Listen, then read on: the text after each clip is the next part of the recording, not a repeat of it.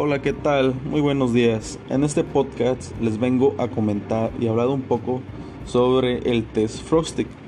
El test Frosted evalúa el grado de madurez de la percepción visual diseñada con el propósito de apreciar los retrasos de la madurez perspectiva en niños que presenten dificultades de aprendizaje.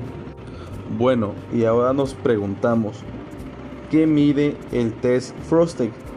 Bueno, evalúa las siguientes áreas de percepción visual. Coordinación ojo-mano, figura-fondo, constancia de la forma, posición en el espacio, relaciones espaciales, cierre visual, copia y velocidad visomotora. La duración de este test es de 45 minutos es muy dependiente de la edad del niño. Bueno, ¿y cuáles son los materiales del test Frosting?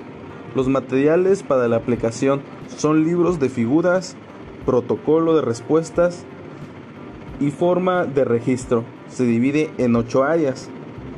Coordinación ojo-mano mide la habilidad para dibujar con precisión de acuerdo a los límites visuales. Esta prueba fue diseñada para niños de 4 a 10 años de edad. Marion Frosting fue creadora de la prueba de percepción visual de Frosting a los años 60. Marion Frosting fue una trabajadora social y gimnasta rítmica austríaca.